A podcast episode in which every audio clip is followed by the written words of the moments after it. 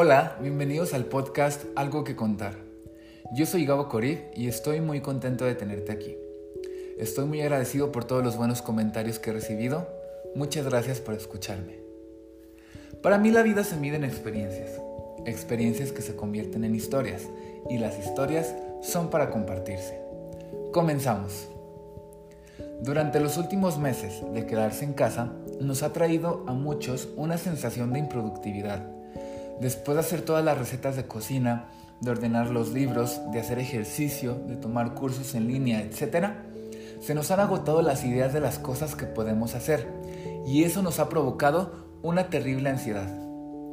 En mi caso, para mí el no hacer nada siempre me ha generado conflicto. Mi familia es de comerciantes y todos desde muy jóvenes han trabajado. El negocio familiar es muy demandante ya que es de primera necesidad y tiene que abrirse todos los días de la semana. Entonces inconscientemente tenemos el chip de que el descanso no es una opción. Por supuesto que me encanta descansar, pero muchas veces no lo disfruto por estar pensando en las cosas que debo de hacer. El día de hoy les quiero platicar de aquella vez que descubrí el significado del placer de no hacer nada. Y bueno, lo que estoy a punto de narrar sucedió en mi viaje por Italia. Había dejado Sevilla, pero aún me quedaban algunas semanas en Europa antes de regresar a México. Desde que supe que cruzaría el charco, uno de mis más grandes sueños siempre había sido conocer Italia. Cuando era un niño y vi la película de Disney Lizzie McGuire, me emocioné mucho con la idea de algún día viajar a ese país. Y unos años más tarde, cuando leí el libro de Comer, Rezar, Amar, supe que tenía que hacer ese viaje algún día. Los últimos veces en Sevilla me habían cambiado mi vida por completo. La tristeza que cargaba cuando llegué a Europa poco a poco fue desapareciendo. Había experimentado tantas cosas durante ese tiempo que sentía que había vivido toda una vida en tan solo unos pocos meses. Tenía que volver a México completamente renovado, así que para cerrar con broche de oro mi intercambio, decidí hacer un viaje por varias ciudades de Italia, para terminar de encontrarme a mí mismo. En el episodio de hoy no entraré en detalles sobre esto, pero los últimos meses en Sevilla me había enamorado. Las vacaciones de Navidad las había pasado con Renata, no es su nombre real obviamente, y después de tanto tiempo y tantas cosas que pasamos juntos, finalmente me di cuenta que el amor que yo sentía por ella nunca sería completamente correspondido. Así que también traía eso en mi corazón y quería aprovechar ese viaje para soltarla y seguir con mi camino. Y ahora sí, la historia comienza aquí. Volé de Madrid a Roma, y aunque Roma estaba en mi itinerario de viaje, decidí dejarla hasta el final. Así que de ahí tomé un tren hasta Nápoles. En aquella ciudad estaba viviendo una gran amiga de Aguascalientes llamada Marianne. Al igual que yo, estaba terminando su intercambio. Le escribí y le pregunté si podía recibirme una noche en su casa. Le conté mi plan de viaje y sorpresivamente quiso acompañarme. Al igual que yo, quería hacer un viaje para encontrarse a sí misma. Así que quedamos en hacernos compañía durante el viaje, pero cada uno sería completamente libre de hacer lo que quisiera.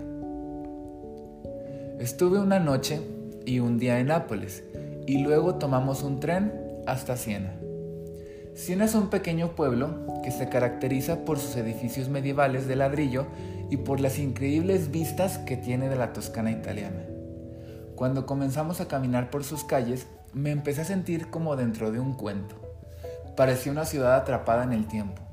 Lo primero que hicimos al llegar fue entrar a una muy bonita iglesia que parecía estar conectada con un convento de monjas. Estando ahí, conocimos a la Madre Superiora, una linda viejecita con cara completamente arrugada y con una energía hermosa. Marian ya tenía cinco meses hablando italiano, así que ella era mi traductora. Fue muy bonito ese momento. Mientras la Madre Superiora nos daba una bendición, tomó nuestras manos y fue muy, fue muy extraño, pues se sintieron como las manos de mi abuela fallecida. Por supuesto que no era ella, pero recordarla me hizo sentir muy feliz. Después de eso, caminamos hacia el centro y fuimos a los lugares más emblemáticos del pueblo. Era un lugar muy pequeño, así que en menos de una hora ya habíamos recorrido todo.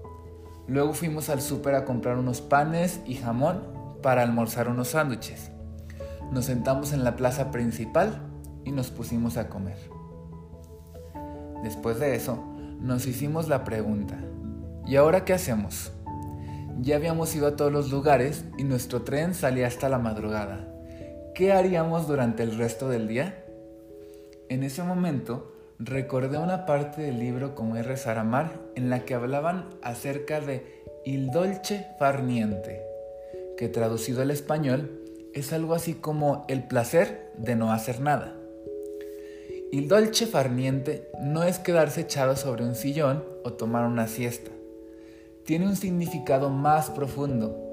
El arte de no hacer nada consiste en dejar a un lado el ritmo cotidiano del día sean cuales sean las actividades y dedicar un momento a la introspección, a la relajación y a la conciencia de vivir en el presente.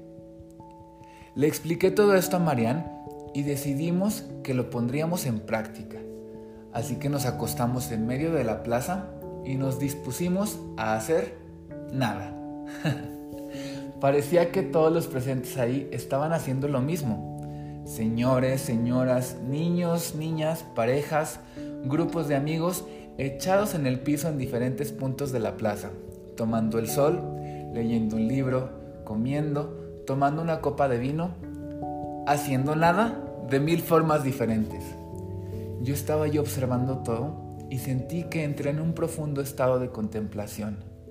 Me sentía muy tranquilo pensando en mis amigos de Sevilla, en mi amor no correspondido, en mi familia y en mis amigos de México, y nada me quitaba la paz.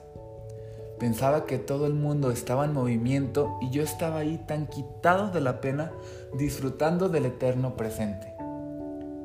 No les miento, pero pasamos horas echados en la plaza principal, dejando transcurrir el tiempo, dejando que las cosas siguieran su curso natural. Nunca me había sentido tan bien por no hacer nada. Entendí el significado de il dolce farniente. No tenía sentido vivir preocupado o ansioso, pues al final las cosas siempre suceden como tienen que ser.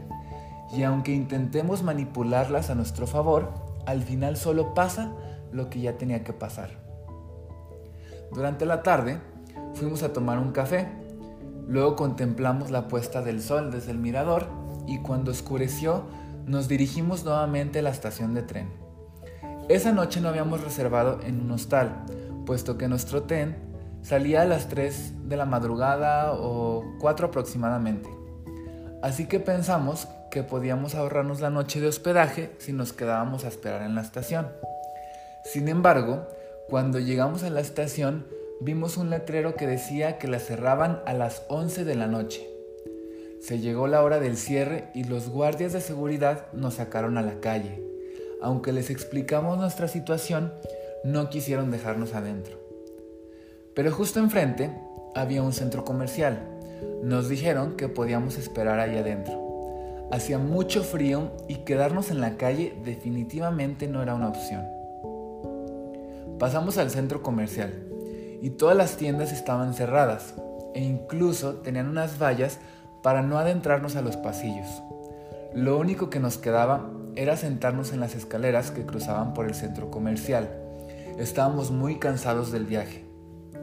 Nos acostamos en un espacio de las escaleras y pensamos que allí estaríamos a salvo hasta que llegara nuestro tren. Nos quedamos unos 15 minutos dormidos cuando un ruido nos despertó.